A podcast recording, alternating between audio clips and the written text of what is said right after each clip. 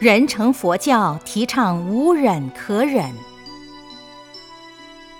我们夫妻争吵已经一阵子了，一直容忍到了忍无可忍的地步，对方却得寸进尺。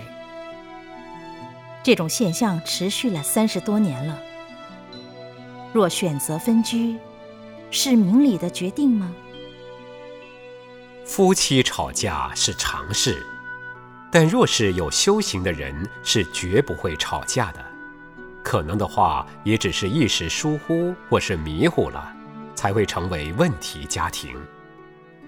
一般夫妻感情不好的话，当然最好的方法就是忍。但是到了忍无可忍的地步，又该怎么办呢？也只有爆炸了。人成佛教提倡无忍可忍。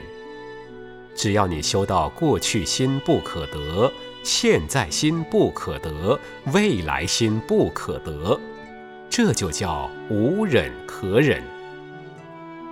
昨天不愉快的事情，今天就忘了，还是欢欢喜喜、快快乐乐的，能够离三心去四相的话，你的家庭自然能和乐幸福。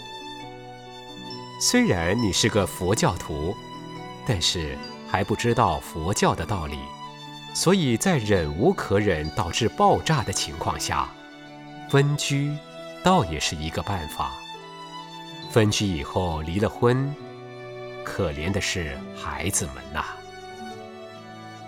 佛教说要超度冤亲债主，同时说要冤亲平等，但是。很多人只想到冤，而忽略了亲，这实在是对冤亲还不太了解。譬如说，夫妻亲密的时候是那么好，一旦冤起来就吵架打架，甚至把东西都摔坏了。假使我们明白冤亲平等的道理，知道要超度冤亲债主的话，就不会吵架了。平时争执尽量减少，要好也是一个程度。